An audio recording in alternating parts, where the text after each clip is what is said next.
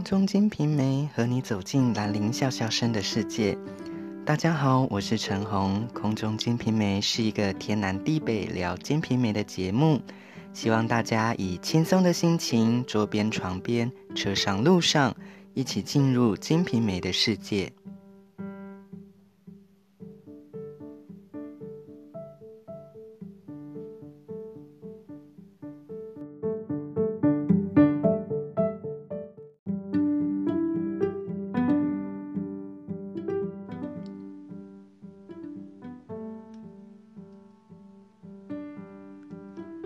一期的节目呢，我们讲到《金瓶梅》这本小说，它和其他的《三国演义》《水浒传》《西游记》不一样，关注的重点从遥远的神魔英雄，转到了像你我一般的平凡人。其实，在西方的历史演进当中，也曾经过了这么一样、这么样的一个时期，人们关注的重点。从神，从上帝转到了人身上，科学家是如此，他们认为地球并不是宇宙的中心，而是绕着太阳在转。艺术家也是如此，画家的重点并不是圣经上那些宗教画，而是转为画自己身边的每一个小人物。他们的笑容，他们的言行举止，他们的一个动作，雕塑家也是如此。他们雕刻的并不再是完美的神的形象，而是拥有着人类曲线的一般人的雕塑。文学家也是如此，他们不再作为圣经、作为宗教书籍的附属。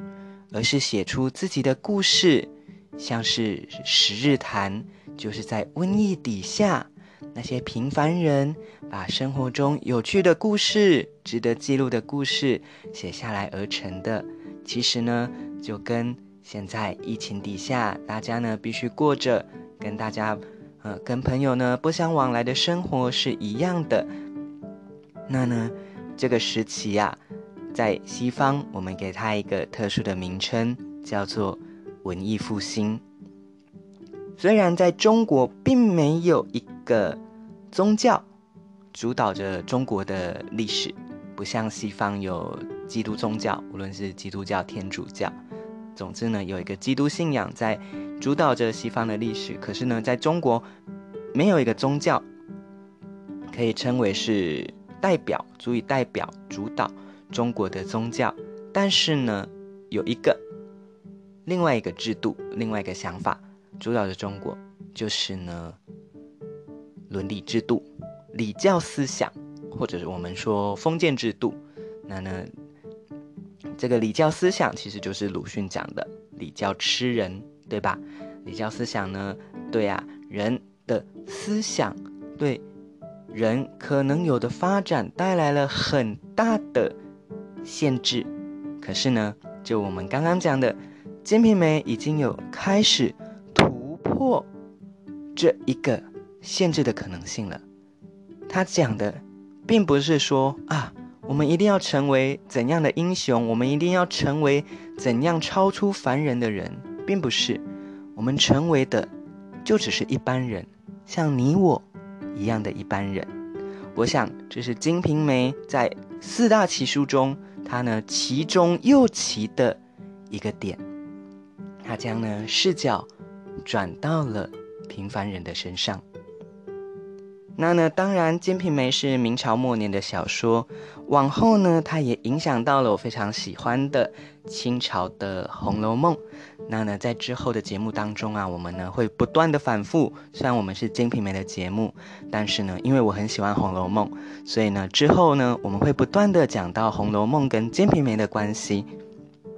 我想这是从外部文学史的角度来讲讲看《金瓶梅》的价值。那呢，接下来我们简单的从内部方面，也就是《金瓶梅》内容本身来讲一下它的价值是什么。首先，第一个，《金瓶梅》的人物是立体而复杂的，不像我们刚讲的其他的三大奇书一样，他的人物可能是平面的。孙悟空就是焦躁冲动，唐三藏呢就是一派正气，然后呢非常的固执自己的想法。猪八戒就是好色，沙悟净就是笨。哦，然后呢，《水浒传》里面也是呢善恶分明哦，这个呢。两个对立的阵营啊，或呃水火不容。可是呢，诶，有一方呢还会受到什么另一方的感化，然后呢幡然改悟，直接变成另一方的人了。《三国演义》当中更是这样啊，他们呢，《三国演义》是以汉朝，就是呢蜀汉刘备所在的阵营为正统，所以呢处处呢站在以汉为中心的思想来看待那些历史上的事件啊、历史上的战役等等的。可是呢，在《金瓶梅》当中，并没有这样子截然清楚的善恶二分。他的人物呢是立体的，像潘金莲，我们可能会觉得他是一个好色淫荡的人物，没有错。可是呢，在此同时啊，潘金莲她也是可爱的，她也是可恨的。她呢，在书里面害了非常多的人。可是当我们去更了解的潘金梅。潘金莲她的历史，她的身世遭遇之后呢，我们还会觉得她是可怜的，所以这是潘金莲她作为一个主角，她非常复杂的地方。我想这也是人性本来就是复杂的关系。我们呢常说，我们交往的时候总是怎样，想找乖的，却拒绝拒绝不了当的。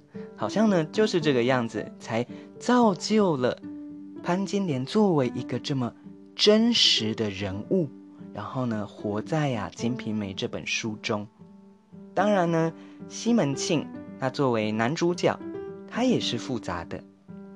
从现代的角度来看，你可以评论他渣，见一个爱一个，甚至呢，别人的老婆他也想要抢过来。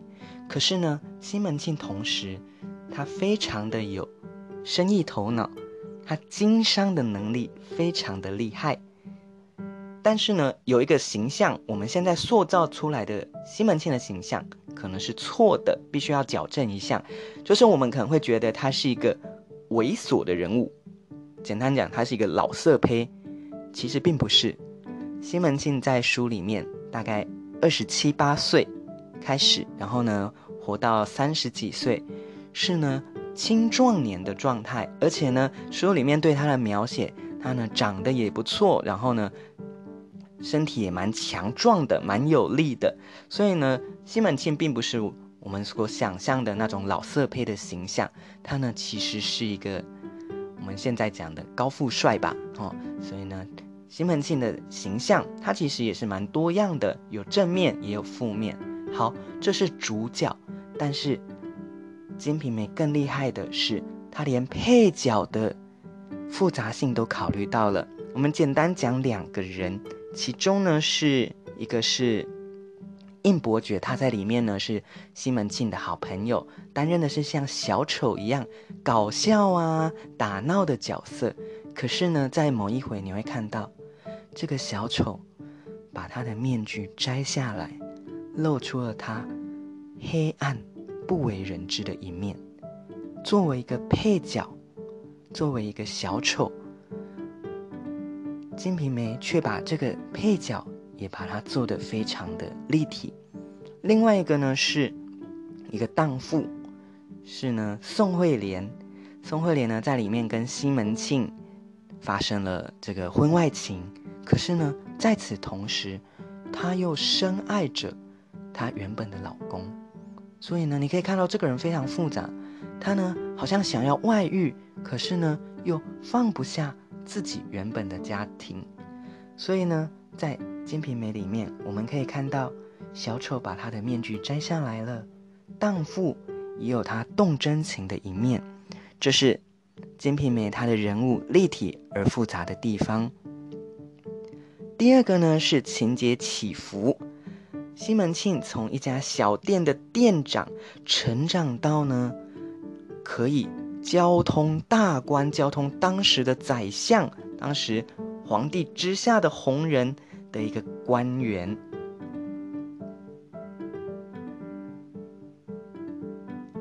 然后呢，西门庆啊，在仓，在这一个发迹往上爬的过程当中，搜集了什么？权力，搜集了金钱，搜集了女人。当人生达到顶峰的时候，哇！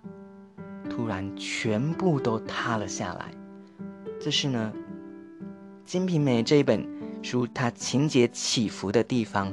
那呢，有些人会觉得很熟悉，其实这就是之后《红楼梦》它一样的情节的发展的曲线图。好，第三个呢是《金瓶梅》里面的对话非常的生动，尤其是潘金莲呐、啊，他根本就是一个绿茶婊吼，讲话呢我们说茶里茶气的啊，潘金莲根本是吵架王啊。那呢这个之后呢，我们进到每回的细讲呢，再慢慢的跟大家来说明。第四个呢，我想就是刚讲到的，它里面呢把超越时空的人性给描写出来了，当时的人追求的钱。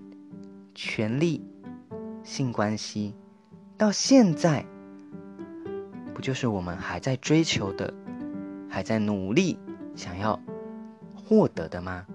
所以说呢，书有古今，人无新旧，人性可以超越时空，这是第四个《金瓶梅》的价值。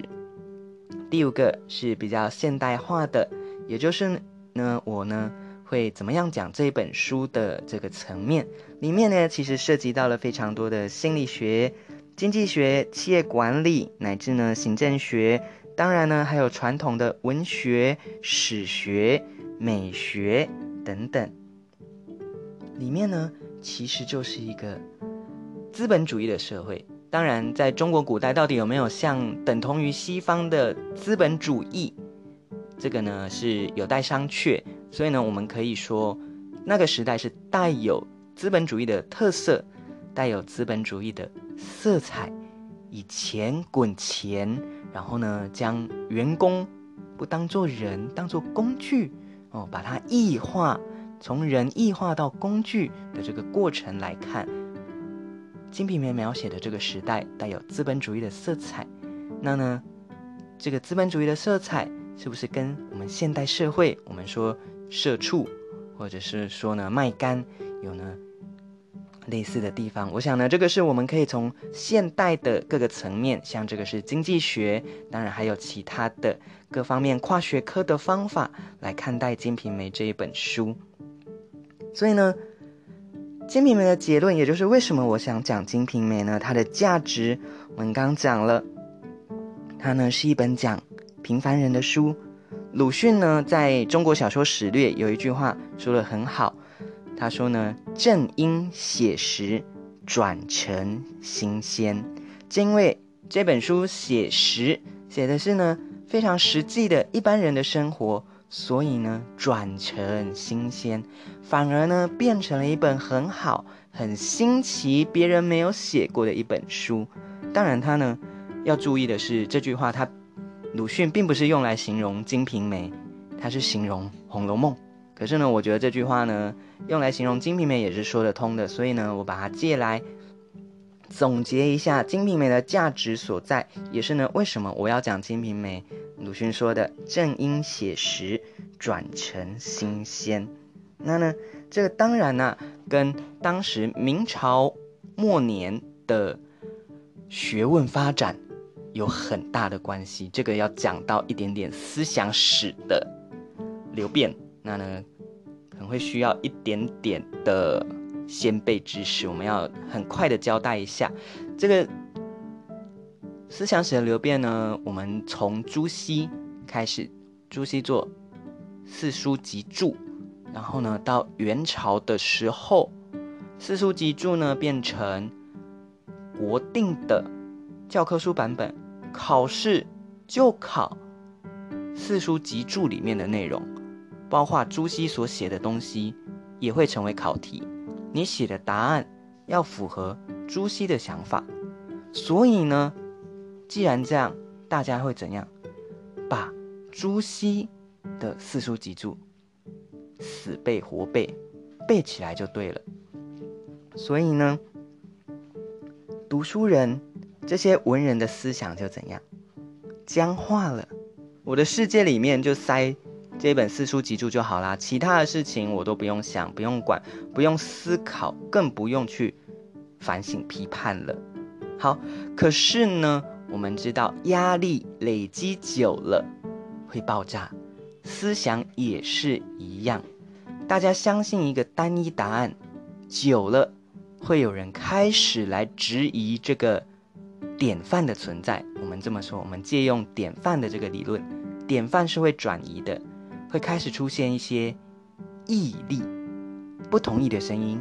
刚开始会小小的，然后呢，这个声音会越来越大，旧的典范会想要去打压这个不同意的声音，可是呢，等到这个不同意的毅力，这个呢声音越来越大的时候，旧的典范就会被推翻，然后呢，会形成一个新的典范。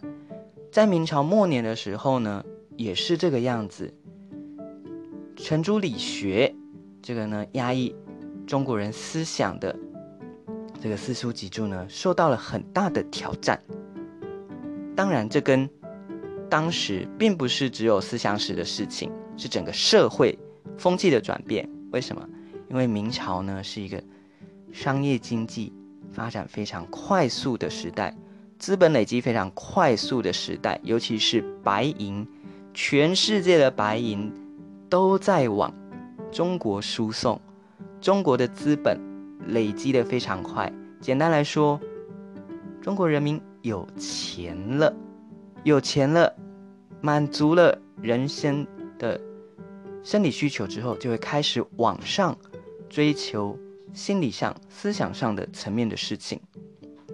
所以呢，程朱理学在这时候受到挑战了。人们开始追求什么？简单来讲，追求自由，追求。我想要想的东西，为什么教科书？为什么之前的老师跟我说不能这么想，不能这么做？我想要反动了。好，这是呢经济上的原因，当然还有技术上的原因。当时候呢，印刷术进步的非常快，所以呢书籍的传播有两个方向。第一个，书籍的长度变长了。不像以前都要写很简短的文言文，可以写比较长的章回小说，然后呢，把它呢印刷出版，流传出去。第二个呢是成本变低了，所以呢可以拥有书籍的人也变多了。所以呢，大家看的书多了，就会开始怎样质疑程朱理学，程朱理学的动地位呢就受到了动摇。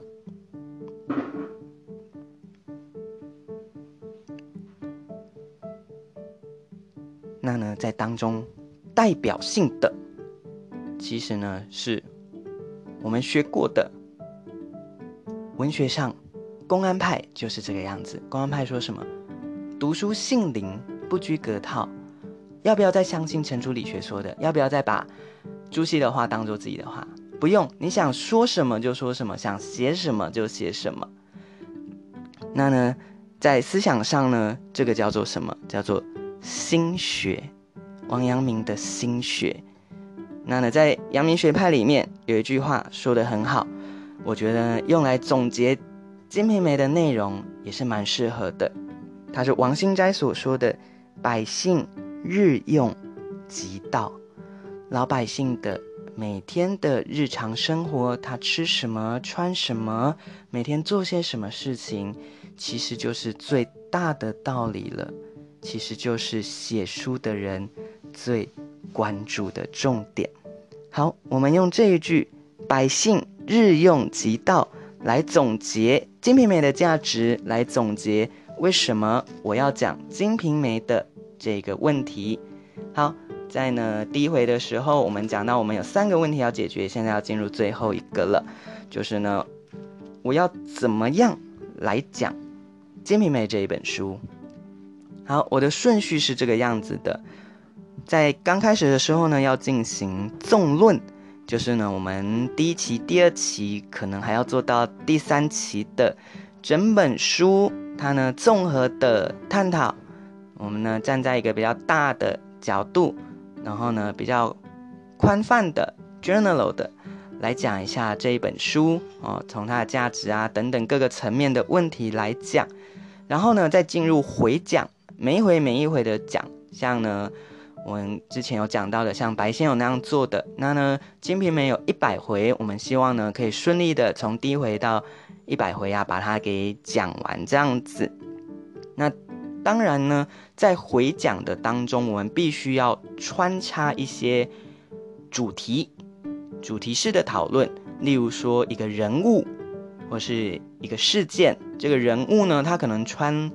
超越了好多回，对吧？或是一个事件，它呢有好多回的分量，所以呢，当我们讨论到这个人物、这个事件的时候，我们必须要把它独立出来、抓出来，做一个个别的主题式的讨论。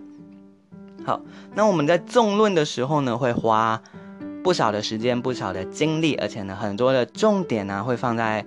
纵论的时候，先跟大家做个提醒，为什么呢？因为我们在纵论的时候，对《金瓶梅》的了解越深，我们呢在进入回讲的时候，越能进入《金瓶梅》的世界，越能抓到《金瓶梅》所要表达的重点在哪里。所以呢，我们在纵论的时候会讲非常多的重点，我们在纵论的时候呢，会花多一点点的时间。好，另外一个就是呢，我们的节目叫做《空中金瓶梅》，为什么取这个名字呢？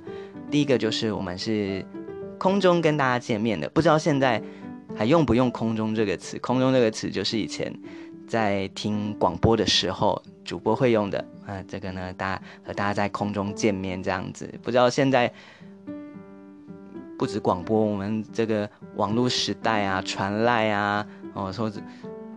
这这个视讯啊，都是空中见面，好像空中见面已经不是一件难事了。好，但是呢，我还是借用了“空中”这个词。我们呢是非实体的，我们呢是用声音，然后呢和大家在空中见面，这是第一个原因。第二个原因呢是“空中”这个词是在空中嘛，没有什么束缚，所以呢，我的思想，我讲解《金瓶梅》的方式，可能呢也是一样，像在空中，像鸟在空中一样。飞来飞去，非常自由，没有束缚的来讲。所以呢，为什么不像白先勇那一本书一样，取为《戏说金瓶梅》，也是这个原因。第一个是“戏说”这个词太重了，它必须带有一定的学术的严谨性。可是呢，我并没有，第一个没有能力做到学术的严谨性，第二个也不是我想要做到的方向。当然，这不代表说我想到什么就天马行空的胡诌乱凑，并不是。我还是呢会用合理的角度来呢阅读《金瓶梅》，只是呢可能缺少了学术的严谨性，所以呢就权潜让我把《空中金瓶梅》这个名字当做我的免责声明吧。但是呢，我想。正因为它是空中金瓶梅，我们呢每个人都可以用轻松无负担的心情来进入《金瓶梅》这本书。好，接下来呢要讲的是《金瓶梅》的版本。《金瓶梅》的版本呢，原书就有两种版本，分别是万历年间的跟崇祯年间的。万历年间的呢叫《金瓶梅词话》。从名字知道呢，它多了词话，它多了非常多的词曲，非常多的音乐性的这些创作文字在里面。那呢，崇祯本的比较少，删掉了。好，那这两个版本呢，并没有优劣的问题，好或不好的问题。嗯，我觉得两个版本都是《金瓶梅》，都值得我们去阅读它。只是呢，在我回讲的时候呢，我用的是以崇祯本就是后面比较晚的这一本为底本的。然后呢，张竹坡这个人，我们等一下讲他评点的第一期书本，这是我回讲的本子。因为呢有评点本，我们呢可以用古人的想法来看古人的书，我觉得是接近《金瓶梅》的一个重要的途径。当然呢，这个古人讲的并不一定都对，我也觉得张竹坡讲了。蛮多是废话的，蛮多是乱扯的。好，好，但是呢，我们会用的本子是崇祯本，当然呢，万历本会作为补充，里面有一些不错的词汇啊，不错的段落呢，我们一样会把它拿出来讲。好，万历本呢，它作为一个比较早的版本，《金瓶梅》词话，它有一些特点，就是呢，它会插入很多的我们刚讲的词曲，那呢，有些会。造成我们现代读者在阅读时候的情节上的断裂，例如在很紧急的状况的时候，例如李瓶儿要生孩子了，赶快呢从外面请了一个产婆来，结果这个产婆呢到了西门庆家里面，居然唱上了一段这这个呢自我介绍，我们说自报家门的这个小曲。那呢，这就非常奇怪，这不是很紧急吗？李平在床上痛都快痛死了，你这个产婆居然还在那边唱歌这样子。那另外一个呢，更比较有代表性的是西门庆要死掉的时候，他的大老婆吴月娘在旁边哭啊叫啊，然后呢，居然又唱歌了。好。那唱了一段，然后回忆了啊夫妻两个的相处的时光，然后夫君啊离离开我之后，我要怎么办？这样子。好，那呢，在现代读者来看这一些带有词曲的小说，可能会觉得情节上有一些断裂，有一些无法很入戏的地方，会造成一些出戏。可是呢，你要想想看。古代只有小说，我们现代的媒介多了，其实我们对这样子插入音乐的方式接受度也变大了哦。你在看偶像剧的时候，你在看韩剧的时候，不是也都有非常多的 OST 吗？非常多的音乐，甚至呢是歌插进来，在男女主角雨中相逢，然后呢抛下雨伞抱在一起的那一刻。突然想起了啊，哪一首情歌？你这时候不会觉得说，嗯，奇怪，音响放在哪里？咦，奇怪，男女主角没有听到空中传来的音乐吗？不会，你反而呢，这个音乐呀，会让你更能进入当下的那个场景，当下的那个情感。好，那呢，古代的书也是这个样子，那些词曲呢，是在帮助你。让你呢更能理解，更能进入小说的世界。所以呢，我想这是我们可以用现代的方式，很恰当的、很适当的去解释这一些词曲出现在书里面。它呢其实并不是造成了我们阅读上的断裂、不连贯，反而呢是我们能更理解这本书的一个方式。那这个特点呢，并不是《金瓶梅》词话才有，在同时的。话本小说有这样子陆陆续续间间断性的出现，那呢，如果整个都是词曲的话，以词曲为主，然后呢，文字叙述为辅助的，那呢，就是另外一个范畴了，就是戏曲的范畴了。那呢，一样到清朝章回小说、话本小说啊，一样在《红楼梦》里面也有这样的体会。那呢，《红楼梦》的作者曹雪芹啊，把这些词曲哦，还有诗呢的艺术性提升到了一个更高、更具有象征性，在情节上呢也具有代表性的一个地位。好，所以呢，这是我们在阅读两个版本《金瓶梅》的时候呢，我觉得崇祯本跟万历本都是蛮重要的版本。那两个版本呢，我们之后也会讲一下它在情节上的不同，它还是有一些不同的，因为呢，在版本上我们有一个说法是后出转精。后面出版的会转为呢比较精致化一点，把前一个版本一定是前一个版本有不好的地方，才会有后面的版本出现。他把前面的版本做了修正，做了这个呢前后矛盾的地方把它修掉了，然后呢不连贯、不通顺的地方把它修掉了，是呢，这叫后出转经。崇祯本对万历本也做过这样的事情。那呢，可是呢，他有点可惜，是他把很多的词曲，然后呢，很多生动的形容词都给删掉了。那呢，好在万历本留下来了，所以呢，我们可以去做比较，去做研究。那我们用的版本，我用的版本呢，是以崇祯本为底本的评点本，就是呢，有人来。评论的这个评点本，那呢，这个叫第一奇书本，这个也叫第一奇书本，就是呢四大奇书评点的这个人叫张竹坡，张竹坡认为呢，《金瓶梅》是四大奇书里面最棒的第一名，所以呢，他把它叫第一奇书，并且呢去评点了《金瓶梅》，他写了很多的评论，有回评，就是每一回他都会写一个总评，然后呢在。小说里面看到什么精彩的地方，他也会评点一下，或是呢剧透一下我们。好、哦，评点呢就有点像现在的直播留言板，或是你有在看中国的网站的话，其实呢最接近评点的就是弹幕。弹幕就是呢影片播到哪里会及时的、实时的出现评论，其实呢就是古代的评点，完全特色是完全一样的。好，那我用的这个版本呢，除了张竹坡的评点之外，还有另外一个第二个人的评点是宇文龙的评点。那这个评点呢，宇文龙啊非常有趣，他跟张竹坡像在吵架一样，因为张竹坡很推崇《金瓶梅》里面的某一个特定人物，然后去贬低另外一个。宇文龙觉得不同意他的观点，所以呢，两个人就在这个直播留言板啊，就在弹幕里面有点像吵架、互撕这样子。所以呢，会蛮好玩的啦。然后呢，张主播的评点在前面的回数很多，可是呢，到了后面就越来越少了。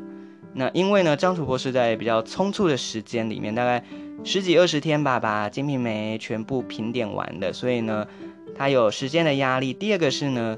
这个跟我们讲《金瓶梅》一样，我们呢在前面讲的越多，后面你理解的程度越高了，反而不需要太多的说明，因为前面呢我们都已经交代过了，这是要注意的地方。好，那张竹坡的评点少了，宇文龙的评点也少了，因为他没有可以骂的事情了，所以呢宇文龙的评点就少了哈。他们两个的评点互动呢还蛮有趣的啦，很诶。非常多的小说，章回小说呢都有评点，包括《红楼梦》有这个脂砚斋啊、起雾叟啊等等。可是呢，在评点里面吵架互撕的，我觉得呢，看《金瓶梅》的评点是还蛮有趣，而且具有代表性的。好，这是呢两本，那其实是三个版本啊、比较早的万历本《金瓶梅词话》，然后呢比较晚的崇祯本就是《金瓶梅》。那呢，有评点的，有说明的，《金瓶梅》第一期书本。好，那呢，这些版本呢，你其实都可以在网络上找到电子资料。如果你不知道网站的话呢，你可以去中国哲学书电子计划，中国哲学书电子计划这三个版本你都有，你打得比较精准一点就好了，《金瓶梅词话》或是《金瓶梅》。或是《金瓶梅》第一奇书这三个版本呢，我都还上去看过，上面呢都还有，所以呢，你可以用电子资源，如果你习惯的话。那当然用电子资源有它好处，它携带方便，而且你要搜寻某一个字词、某一个段落的时候呢，非常方便，不像翻书，你可能要做记号啊，要翻找等等。那当然，如果你家里有《金瓶梅》的话，或是呢，你可以去图书馆，因为现在。图书馆也陆陆续续可能可以开放了。你去图书馆的话呢，也可以借实体的《金瓶梅》。如果你跟我一样比较习惯阅读实体书的话，可是呢，要注意的是，有一些版本的《金瓶梅》啊，是我非常不推荐你去看的，因为那是有问题的《金瓶梅》。好，《金瓶梅》呢，作为一本淫书，作为一本色情小说，当然就会有一些所谓的味道人士出来。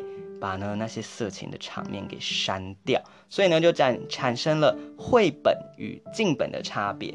这个绘本并不是我们现在看到有绘画、有插画的那个版本，并不是。虽然《金瓶梅》的确有很多插画，可是呢这个绘本是污秽的秽，就是呢有这些色情情节的描写叫绘本。相对的，把这些情节拿掉的叫做净本，干净的本子。那到底要看哪一个版本呢？当然是要看。绘本啊，因为节本呢，净本它是非常生硬的，把色情的情节拿掉，会造成了情节的不连贯。所以呢，大家如果看到节本，请你呢审慎考虑要不要就是采取这个版本，并不是我在推荐大家去看色色的情节，并不是，我也看过所谓的节本，所谓的镜本，它真的呢会造成情节上的断裂，因为它是比较生硬粗暴的，把色情的情节直接把它给剪下来的，那前后就会不连贯。然后呢，有一个版本叫做真本《金瓶梅》，真正的真一样，这个呢缺少什么就强调什么，讲它是真本，其实呢它也是删过的节本。所以呢，真本《金瓶梅》呢，请你呢也是审慎考虑一下，最好是不要看。最后有一个非常奇怪的版本的《金瓶梅》，这个版本《金瓶梅》不知道是从哪里横空出世出来的，而且呢，我在不同的书店也都有看过这个版本。这个版本呢，它也没有在名字上做出区别，或像是我们一看它是真本、节本、删节本，就知道它是呢删减过的，跟原本不一样，它就叫《金瓶梅》。可是呢，它里面的内容非常的奇怪，它是改写过的《金瓶梅》。那改写过的《金瓶梅》如果改写的好，没有问题，勉强还可以通过。问题是呢，这个版本的《金瓶梅》它有一些根本是不合理的地方。例如说呢，他在第二回啊，西门庆有一个老婆死掉了，然后呢，居然他去游地府，把游地府的情节给写出来了，非常奇怪。因为《金瓶梅》它作为一个世情小说，它是写实的。它不应该去写到这么多神魔鬼怪的事情，神魔鬼怪的事情在小说里面呢是辅助，是辅助我们更认识这个真实世界的。所以呢，把游地府这件事情写出来是很奇怪的事情。甚至呢，里面西门庆的妻妾啊吃螃蟹，的确在原书里面有吃螃蟹这一段，但是呢，里面的妻妾吃螃蟹吃一吃，居然开始写诗了。写诗，然后呢，大老婆吴月娘写了一首诗攻击潘金莲，潘金莲不甘示弱，回赠了一首诗，一样呢在讽刺吴月娘。最后呢，谁看不下去了？春梅，春梅这个婢女看不下去了，然后呢写了一首诗，调和这两个大小老婆之间的争执。这根本是不可能发生的，为什么？因为潘金莲。吴月娘、春梅，他们没有读过书，他们连识字都少，写字都有问题。潘金莲会啊，潘金莲会识字写字，吴月娘不会，春梅不会，他们连识字写字都有问题，怎么写诗啊？怎么可能写诗来讽刺对方，来吵架呢？所以这个版本绝对是有问题的。那这个写诗吃螃蟹写诗这个情节，很明显是出自于《红楼梦》。薛宝钗、贾宝玉、林黛玉他们在写螃蟹咏那一段，然后呢把它搬过来，随随便便又凑成了一个新的情节。所以呢，这个版本的《金瓶梅》啊，不要看。我呢看过，很可惜，有一些评论者是把这个版本当做评论的对象来写的，也就是说，你研究的主题根本就错了，讨论的主题根本就错了，那你。后面做出来的结论，做出来的说明，我想大概正确性也不会高到哪里去，这非常可怕，非常严重哈。那呢，判断的方法，我只能呢用里面的回目。你打开章回小说有回目嘛？如果看到第二回叫做“永福寺高僧祥异梦，大和楼异弟赠良言”的，这个就是有问题的版本，就是那个不识字的吴月娘居然会写诗的那个版本，请大家呢。不要看这个版本，因为这个版本我不能说哪个出版社，它还有在出版，它还有在出版，但是这个版本就是有问题的《金瓶梅》。好，本期节目的最后呢，来讲一下参考书目，因为《金瓶梅》是一本古代的古典小说，然后呢又很长，有一百回，非常的大部头，算是大部头了。所以呢，如果你想要用一些现代人的书来帮助你快速的进入《金瓶梅》的世界的话，这边呢有四本书介绍给大家。第一本是侯文咏的《没有神的所在》，私房阅读《金瓶梅》。这本书是我觉得我看过讲《金瓶梅》非常详细完整，而且它的角度也都蛮周详的，推论也都蛮合理。甚至呢，里面我觉得最棒的价值是，他把西门庆的死因，西门庆到底怎么死的，他的病因啊，给研究出来了。所以呢，这本书非常的推荐。如果你只能读一本《金瓶梅》的相关书籍的话，推荐大家读这一本侯文咏的《没有神的所在》，私房阅读《金瓶梅》。第二本是侯蕙的。从西门庆读懂有钱人，里面主要从金钱以及货物这些日常用品啊等等之类的经济的角度来解读《金瓶梅》，那呢也写得非常好。里面呢有一个结论非常的重要，我会呢直接采取来用，就是呢他把里面的一两银子，古代的一两银子等于现代的多少钱？这个呢，里面的结论我会拿来用。那呢，按照侯会的研究呢，一两银子，它当然是用人民币，我再把它推成台币。一两银子呢，大概等于现在的一千块。一钱等于一百块，一分等于十块。这个呢，算法因为非常的好记，非常的好推，所以呢，我会直接把它拿来采用在之后的讲解。然后呢，第三本是李书写的《潘金莲的饺子》。这本书呢，写的是里面的食物，他用春夏秋冬四个季节来写里面出现过的食物，这些食物的来源、食物的做法、食物的故事。然后呢，我觉得很棒的是，他不只介绍食物，李叔呢把自己的个人经验融汇在了这本书里面。所以呢，这本书写的还蛮有趣的，并不是单单只是一本食谱。有的书就是《金瓶梅》的食谱，那呢，这本书不是，他把呢个人的情感、生活经验结合在里面，是蛮不错的。